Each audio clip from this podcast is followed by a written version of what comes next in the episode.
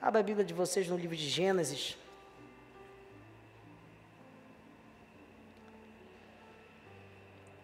Capítulo 25, versículo. Perdão, capítulo 25, versículo 27.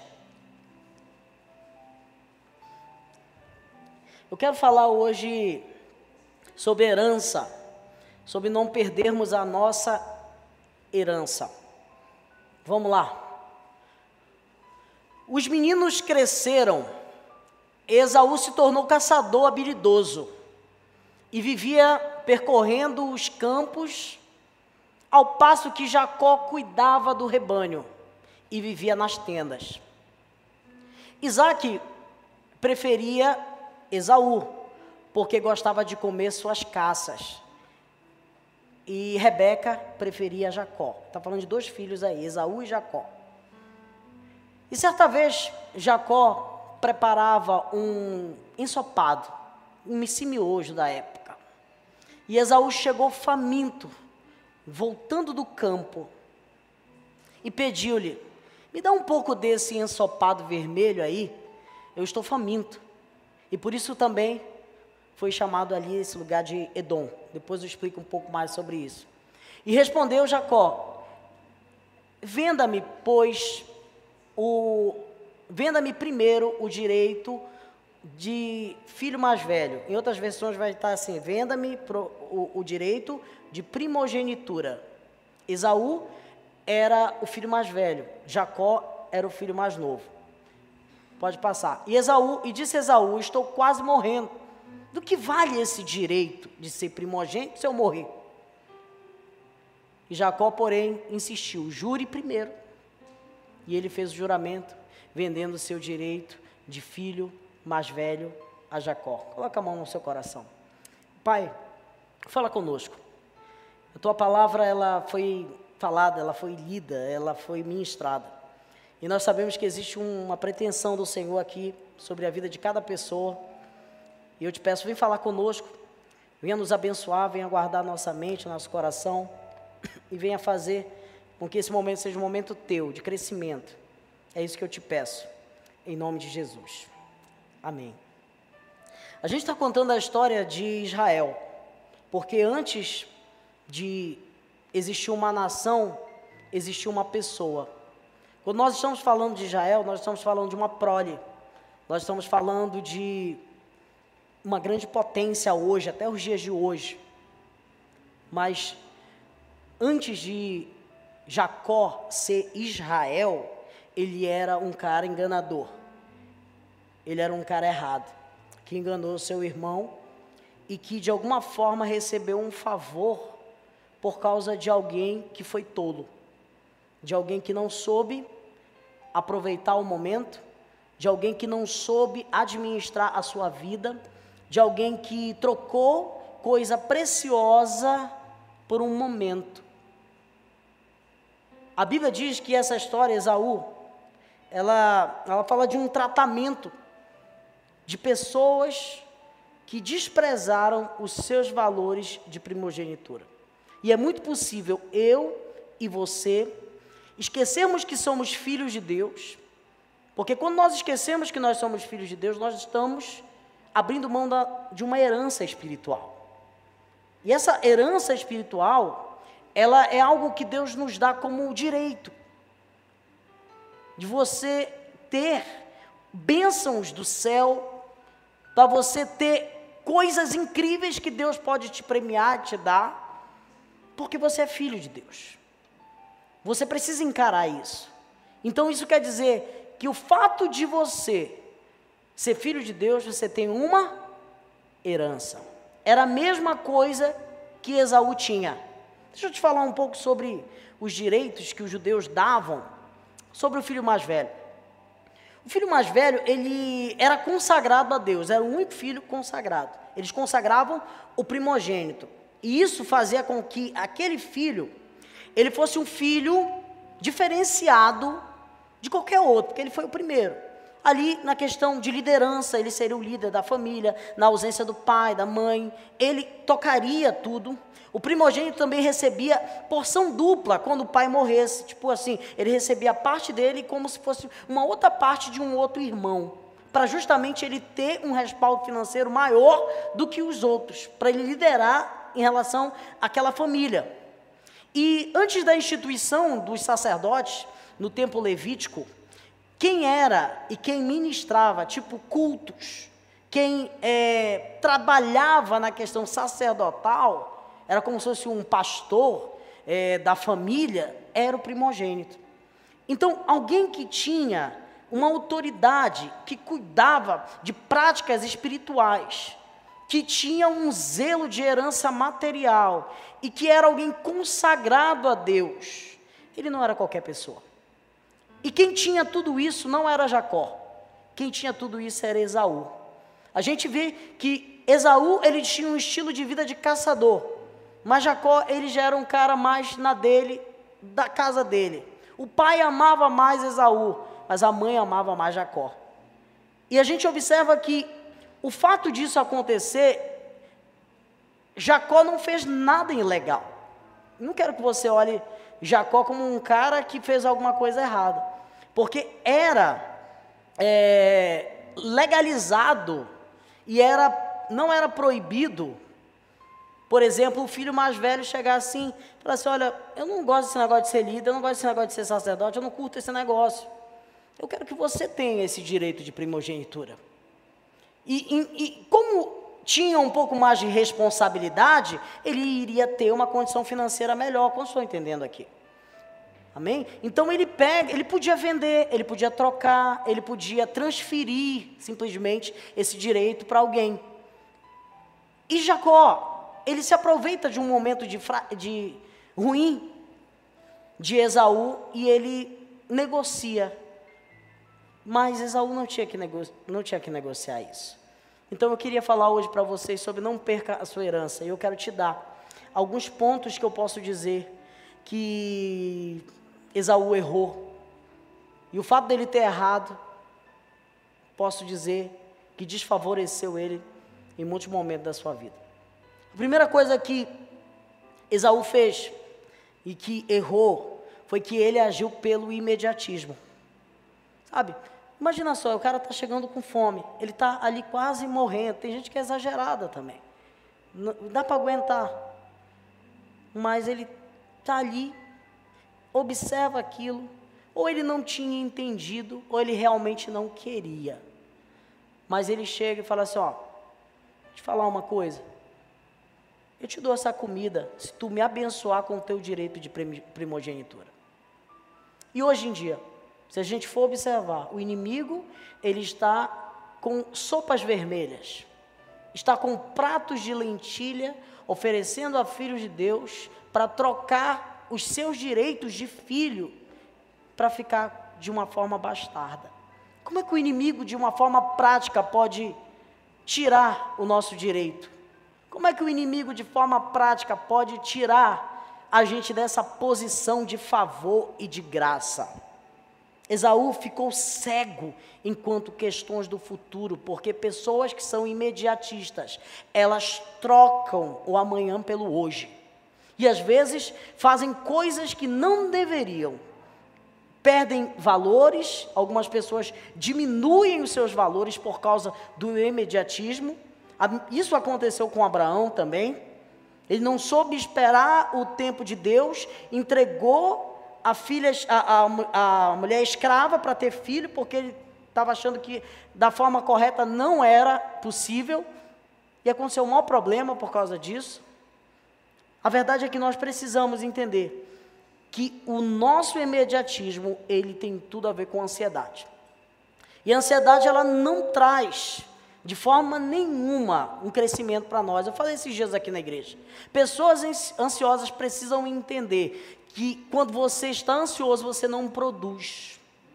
Você fica improdutivo.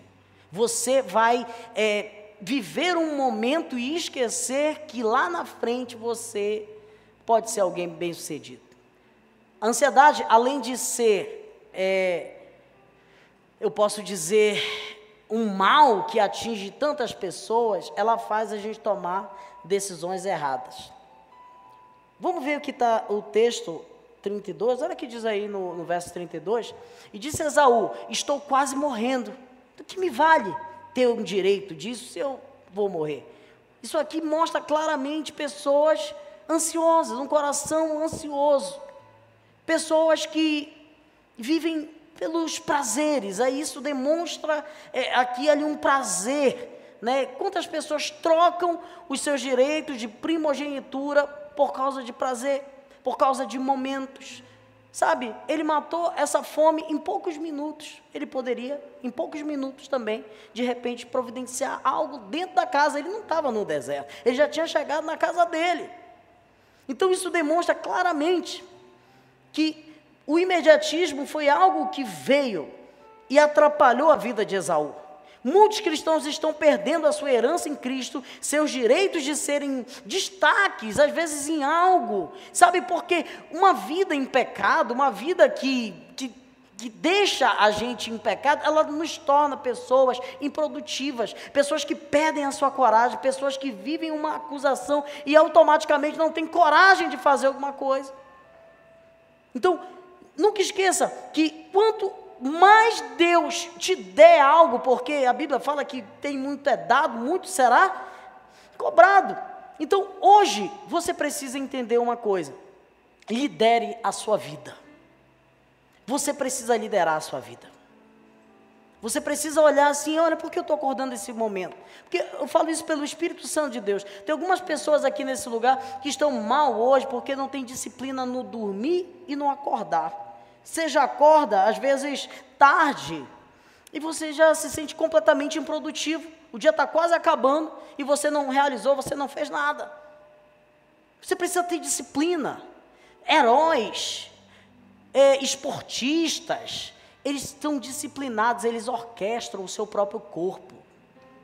Porque algumas pessoas hoje que estão, de repente, em um tratamento psicológico nesse lugar aqui, Estão tomando remédio. Esses remédios eles servem para compensar algumas substâncias que você deixou de receber por, por causa de alguma atividade. Se você acordar, fazer, vou fazer uma caminhada hoje, eu vou correr, você vai liberar, você vai liberar substâncias que o seu corpo precisa. Mas não, pessoas imediatistas são pessoas ansiosas e às vezes a ansiedade fala assim, ó, hoje tu não vai acordar para nada. Você vai ficar aí nessa cama, fica aí. E fica. Que Deus nos dê força para nos levantar e dizer assim: olha, eu tenho uma força que vem do céu e vai vencer aquele que está dentro de mim, porque maior é o que está em mim do que aquele que vem contra mim. Então nós precisamos decidir. Esaú não liderou a sua vida, Esaú não conquistou suas vontades, e quando nós estamos falando de vontade, a gente está falando aqui de necessidade básica. Que aí ele foi pego por essa questão da alimentação. Então tome cuidado com a satisfação dos seus desejos hoje, porque eles podem estragar os propósitos de Deus para amanhã. Tome cuidado. Uma outra coisa que Esaú sofreu, que ele fez, foi que ele foi afoito, né? É, parece que é a mesma coisa, mas não é. Ele teve uma atitude errada. Porque algumas pessoas não tomam atitude, mas ele tomou uma atitude errada. Você sabia que você pode perder todo o seu direito, toda a sua razão, simplesmente por ter ela? Eu conheço muita gente que perde a razão por ter razão. Eu tenho razão, por isso eu vou fazer isso. Perde a razão. Então você precisa entender que algumas atitudes elas precisam ter uma centralidade de pensamento. Peraí, vamos calcular esse negócio. O que é que eu vou ganhar? O que é que eu vou perder se eu fizer isso? Se eu tomar essa atitude aqui, o que é que isso pode trazer de bom? Ou o que, que isso pode trazer de ruim para a minha vida? Olha que diz o verso 29, coloca aí de novo. Ele se precipitou. Certa vez, quando Jacó preparava um estopado, Esaú chegou faminto, voltando do campo. E olha aqui, pediu um pouco desse ensopado vermelho. Porque a Bíblia vai dizer ensopado vermelho? Porque o negócio era feio. Não era uma coisa da melhor qualidade, e mesmo assim ele troca. Sabe, lentilha. Fala de valor, pouco. fala de coisas sem muito valor. Se fosse pelo menos um churrasco, um prato de lentinha, não, nem com churrasco, ninguém troca nada aqui, pelo amor de Deus. Mas olha, só aquilo que seduziu ele, isso demonstrava que ele era um cara afoito. Essa palavra afoito fala de apressado, de precipitado, de ansioso, como eu já falei. E o texto é, fala por duas vezes que ele estava esmorecendo, ele estava fraco, ele estava em uma condição ruim. Olha aqui para mim, pelo amor de Deus. Não tome decisões sérias em momentos de fraqueza, momentos que você está ruim, momentos que você não está legal, porque você pode estar tá fazendo uma decisão errada, simplesmente porque você estava fraco. Como era que ele estava? Ele estava moribundo, ele estava sem força, ele estava sem, posso dizer assim, na sua sanidade normal. Preste atenção, foi assim que o inimigo se aproveitou de um momento de fraqueza. Nós precisamos ter cuidado com isso. Porque tem momentos que nós estamos relaxados, tem momentos que nós estamos de boa, tipo Davi. Davi não foi para a guerra, ficou lá na, na casa dele, tinha uma bonitona lá no quintal. Ele vai, olha na janela. Entenda aqui, uh, o pecado ele tem níveis. Primeiro ele estava no lugar errado, na hora errada. Aí ele deixa o Netflix dele lá e vai lá na janela. Aí ele olha a bonitona, estava tomando banho nua. Aí ele olha só. Aí chama o cara, que era o servente dele, fala assim: quem é? O que, que ele tinha que querer saber? Aí ele fala: ah, fulano, ah, é, chama ela aqui. Entenda aqui, é como se fosse, a tentação ela tem estágios. E a gente precisa entender que nesse momento de fraqueza, a gente começa a caminhar como se fosse pessoas que começam a perder sua consciência. Eu estou usando o exemplo de Davi porque ele era o cara. Se aconteceu com o cara que era o cara, pode acontecer com a gente. Aí a mulher vem, ele tem uma noite lá com ela, ela depois vai embora, ela manda um recado, estou grávida. Ela está grávida? Ele podia ir nesse momento ter parado, mas ele foi ainda mais. Como é o nome do marido dela? Falou, tá? ah, ele está lá na guerra? Tá, deixa eu pegar uma carta aqui, vou escrever um negócio aqui. Coloca ele na frente para ele morrer logo. Manda para o general, general coloca Urias na frente, Urias morre. E ele ficou com a mulher do cara. Então, nós precisamos entender que nesse momento de fraqueza, Deus não vai deixar a gente passar por uma tentação, uma provação que nós não conseguimos suportar. Nós precisamos aprender sobre fugir. Né? Então, ele foi afoito. Nossa fraque... Na nossa fraqueza, nós fazemos coisas sem um bom senso. Quem se torna afoito na hora da fraqueza, fica para trás de tudo na vida. Aqui Esaú começa como um exemplo que pode trazer a nós muito discernimento sobre a nossa vida cristã.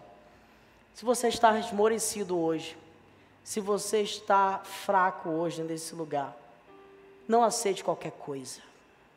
Não aceite qualquer coisa. Você tem um valor. Você precisa colocar o seu valor acima das suas decisões, das suas escolhas. Você precisa olhar para dentro de você e saber: eu sou alguém poderoso em Deus, eu tenho uma herança, eu tenho um pai que tem bênção para me favorecer, para me ajudar. Eu estou passando um momento difícil, isso vai passar. Eu já estou assentado nos lugares espirituais em Cristo Jesus. Deus já me abençoou com todas as sortes de bênçãos.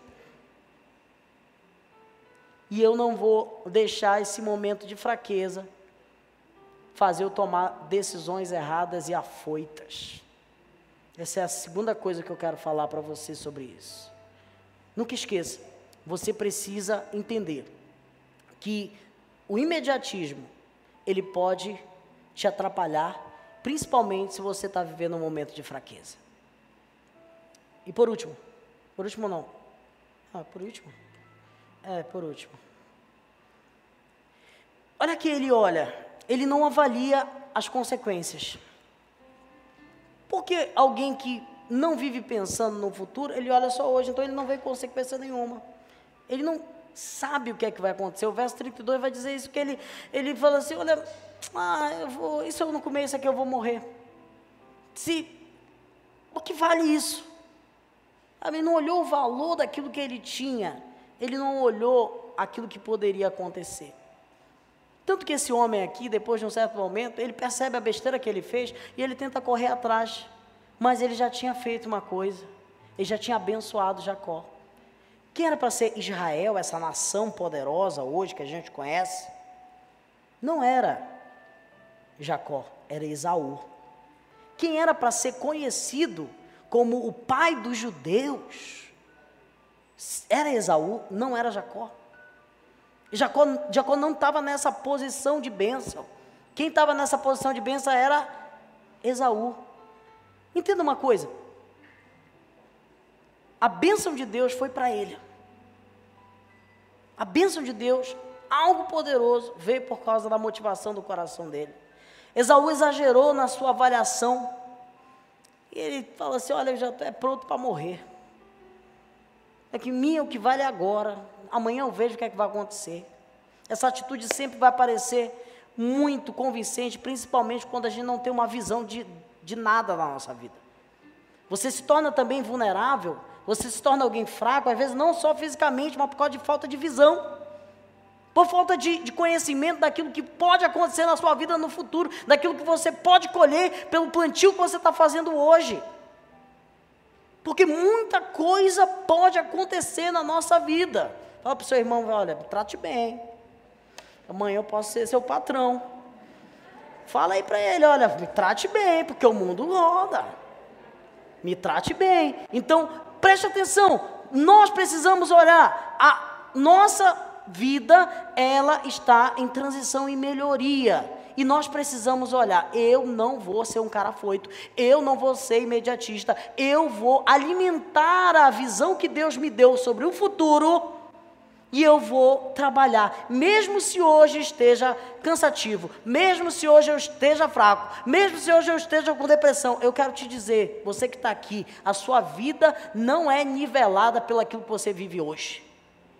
A sua vida, ela tem um valor, ela tem um preço, e agora parte muito de você acreditar naquilo que realmente você é. Você é alguém poderoso. Você tem qualidades que eu não tenho. Cada pessoa aqui tem um dom, cada pessoa aqui tem um talento. É, você precisa despertar isso que está dentro de você e acreditar que essa herança é aquilo que Deus te deu. Sabe, eu acho muito legal uma herança de gente que gosta de matemática, porque eu não gosto. Tem gente que gosta. Né? Tem gente que gosta. Eu não gosto. Cada pessoa que tem um gosto. Isso que fala da nossa herança, aquilo que você gosta, fala muito daquilo que você tem, que Deus te deu. Agora desenvolva isso, porque senão isso não vai produzir nada. Não troque essas suas heranças, essas suas habilidades, os seus sonhos por qualquer coisa. Os seus sonhos por migalhas, os seus projetos sobre isso. Rapazes, meninas, aumente o nível do seu valor em relação a tudo que você tem. Não deixe a pressão da vida, a pressão da idade. Eu já disse, uma menina estava desesperada. Ah, eu tenho que casar, pastor, e tal, não sei o quê. Falei, quantos anos tu tem? Eu estou fazendo 30.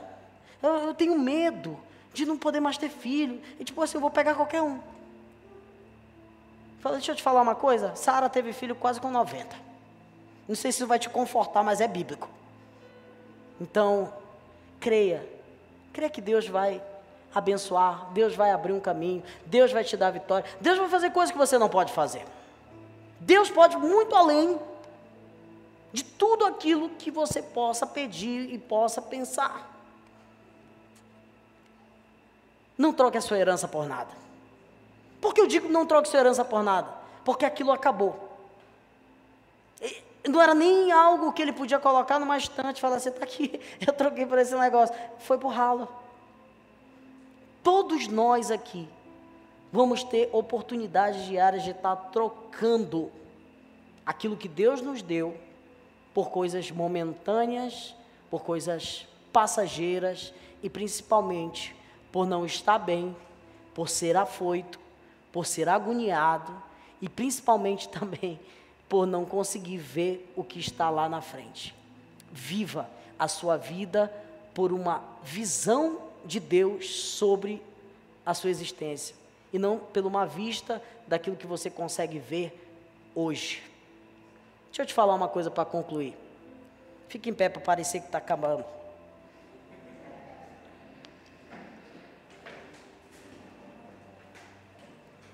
Todos nós aqui temos um destino. Amém? A nossa herança fala muito do nosso destino. Você concorda com isso? Então, o que você tem hoje como herança vai falar muito daquilo que você vai fazer em um certo lugar. E eu tenho feito essa analogia para tentar explicar às pessoas sobre propósito. Diga assim: eu tenho um propósito. Diga assim: a minha vida não foi nascer, estudar, me formar, ou arrumar um emprego, pagar boleto, ter filho, depois morrer. Isso é muito pouco para ser um propósito. Isso é legal, isso é abençoado. Mas o seu propósito, ele vai muito além disso. Sabe por quê? Porque propósito, ele, ele não é tempo. Ele leva um tempo. Propósito também não é pessoas. Ele tem a ver com pessoas. Diga assim: propósito tem a ver com o lugar. Diga assim: o meu destino tem a ver com o lugar. Vou te explicar. Se você pega um GPS agora para ir lá no Oteiro, você coloca no Google. Igreja do Caminho, está aqui a sua localização atual. Coloca Oteiro. O GPS ele vai fazer uma rota para você. Essa rota ela pode encontrar pessoas e também pode levar um tempo. Mas roteiro não é tempo, ele tem um tempo para chegar lá. Roteiro também não é pessoas, tem pessoas no seu, no seu destino. Lá vai ter pessoas no seu destino. Mas o seu destino tem a ver com o lugar. Porque quando você chega nesse lugar que Deus preparou para você, você sente paz. Você, você não trabalha, você descansa. Quero falar alguma coisa para você. Se você tem um trabalho e que, você, que não é penoso a segunda-feira para você, isso é gratificante, você não trabalha, você descansa. As pessoas chegaram para Jesus e falaram assim: o senhor está trabalhando sábado, curando pessoas. Ele falou assim: eu não trabalho, não, eu estou descansando, é já sábado. Porque fazer o que o meu pai mandou nunca vai ser trabalho, sempre vai ser um descanso. Então você precisa desse lugar de descanso para que as coisas passem a ser mais valorizadas. Para que você se encontre, nós temos um propósito nesse lugar. Igreja do Caminho é um lugar de se encontrar. Nós queremos que você descubra para que você nasceu. Existem dois dias muito importantes na sua vida. O primeiro dia é o dia que você nasce. E o segundo dia é quando você descobre o porquê você nasceu. Quando você descobre o porquê você nasceu, seu valor aumenta. Você passa a ser alguém destemido. Você tem uma identidade. Você entende, sou filho de Deus. Vai chegar lentilha, dê um tempo, lentilha. Eu não estou agoniado. Eu sei quem tenho crido. Eu sei que Ele é poderoso para fazer muito além do que eu posso pedir ou pensar. Aí vai vir as pressões. Ah, mas o meu corpo está fraco. Mas mesmo que o meu corpo exterior esteja murmurando, esteja reclamando, esteja acabado, o apóstolo Paulo diz que o meu interior ele cresce em justiça, ele cresce em graça, ele se renova dia após dia. Existe um corpo espiritual, existe um corpo é, natural. E eu quero te dizer, hoje o Senhor está vindo no seu interior, fortificando você, fortificando a sua vida, para que o seu valor aumente diante de todas essas coisas. Sabe, esses dias eu estava ali com alguém e alguém falou assim, cara, eu quero te pedir perdão. Eu falei, por quê? Porque eu te achava um cara enjoado e metido. Eu falei, cara, tem esse problema. Muita gente me pede perdão para isso. Mas se tu, se tu andar comigo, tu vai ver, que tu, eu sou gente boa, cara. Agora, o que eu transmito às vezes tem a ver com quem eu sou. Eu sei quem eu sou. Eu não tenho problema com a minha identidade. Então eu não tenho medo de nada. Eu não tenho medo. Tipo assim, tu consegue? Claro que eu consigo. Isso não parece arrogância? Mas não é, porque você sabe quem está dentro de você. Você sabe em quem você tem crido. Você sabe que Ele é poderoso para fazer muito além que você possa pedir ou pensar. Então, sobre esse negócio, um dia desse alguém falou também para mim, parece que tu tem um rei na barriga. Eu falei, não é na barriga, é no coração. O rei está no meu coração e eu não vou ser abalado por palavras negativas. Alguém não vai me afligir. Eu já fui muito oprimido. Eu já fui muito oprimido. Algumas pessoas me pararam e falaram assim: você não vai conseguir isso. E eu falo, é verdade, é difícil. Mas quando eu entendi a bomba atômica que eu tinha dentro do meu coração e que me fazia construir coisas através da fé, através de palavra, eu começava a ligar coisas. Não está possível. Agora a gente estava falando aqui com os pastores, com os líderes. Nós vamos comprar terrenos aí agora. A gente vai começar a fazer isso. Tem dinheiro? Não tem. Mas nós temos o dono do dinheiro. Nós temos aquele que é capaz de fazer. A gente precisa ter um projeto de vida. Se você não tem para onde ir, você não tem por que se movimentar. Então saia desse culto sabendo que Deus te ama, que Deus tem um propósito na sua vida, que Ele quer te ver feliz, Ele quer que o seu valor aumenta, aumente e quer você no lugar que Ele te chamou. Coloca a mão no seu coração. Deixa o Espírito Santo fluir aqui. Deixa Ele te mostrar agora visões sobrenaturais sobre o seu futuro, sobre a sua vida, sobre aquilo que Ele quer para você. Espírito Santo, olha aqui para mim. A incredulidade, ela é muito segura. Pessoas incrédulas, elas têm uma segurança. Como assim, pastor? Porque para o incrédulo não tem risco nenhum. Você, por não acreditar em nada, você simplesmente não espera por nada. Então a incredulidade é segura porque não há risco. E quase sempre ela espera, ela recebe o que ela espera. A maneira mais simples de permanecer muito encorajado é se apoiar, se alimentar, alimentar o coração nas coisas que Deus está fazendo. A Bíblia fala que Deus trabalha até hoje. Se existe uma coisa que Deus faz, é que Ele trabalha em favor daqueles que o amam. Então, o que nos mantém encorajados, preste atenção, para viver uma vida dinâmica, de identidade, é saber que Deus está trabalhando. Por quê? Porque o nosso coração, ele precisa ser amparado por alguma coisa. E saber que Deus trabalha ao nosso favor, deixa o nosso coração confiante. Não no que ele fez, porque ainda não aconteceu nada, ele está trabalhando, mas sim no que ele está fazendo e também se alimentando daquilo que ele fez no passado. Então, deixa eu te falar uma coisa para finalizar aqui. Faltou um minuto. Você já passou por momentos piores do que você está vivendo hoje. Teve momentos piores que você já passou. E Deus te sustentou. Deus te alimentou. Deus cuidou de você. Se apoie naquilo que Deus já fez. Em um momento a Bíblia começa a dizer assim: Deus começa a direcionar o povo dele só em relação a mandamento. Ordem, ordem, ordem, ordem, ordem. Obedecem, Moisés vem. Olha, a partir de hoje eu não quero mais que vocês se alimentem só nos mandamentos. Eu quero que vocês comecem a agradecer pelo que eu já fiz. Aí ele institui as festas. Aí ele diz assim: na Páscoa, vocês vão lembrar o que eu fiz no Egito. Eu abri o mar e eu libertei vocês da mão do faraó. Ele começa a, anualmente celebrar festa. Festa do Purim, festa do, dos pães asmos, festa do Yom Kippur. Você vai ver, todas as festas ela tem um significado e por trás do significado algo que Deus fez. Então se apoie naquilo que Deus já fez na sua vida. Se apoie naquilo que Ele, ele já te deu. Se apoie na palavra dele que é fiel e poderosa.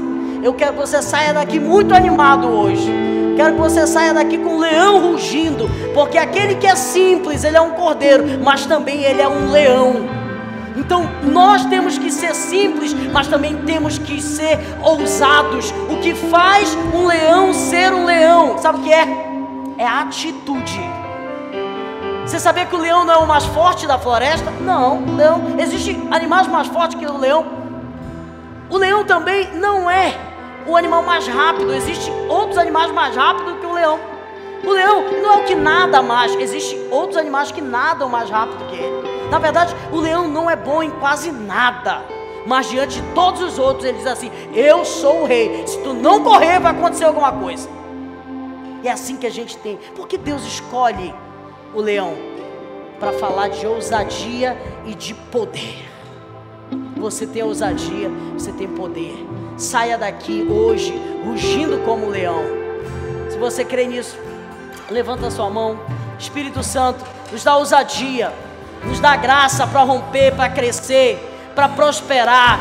Deus tem pessoas aqui precisando de milagres.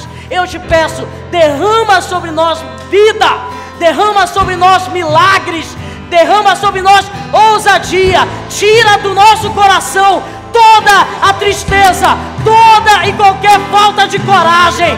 Nós liberamos agora o espírito do leão sobre nós, para que flua, para que ruja, para que cresça, em nome de Jesus.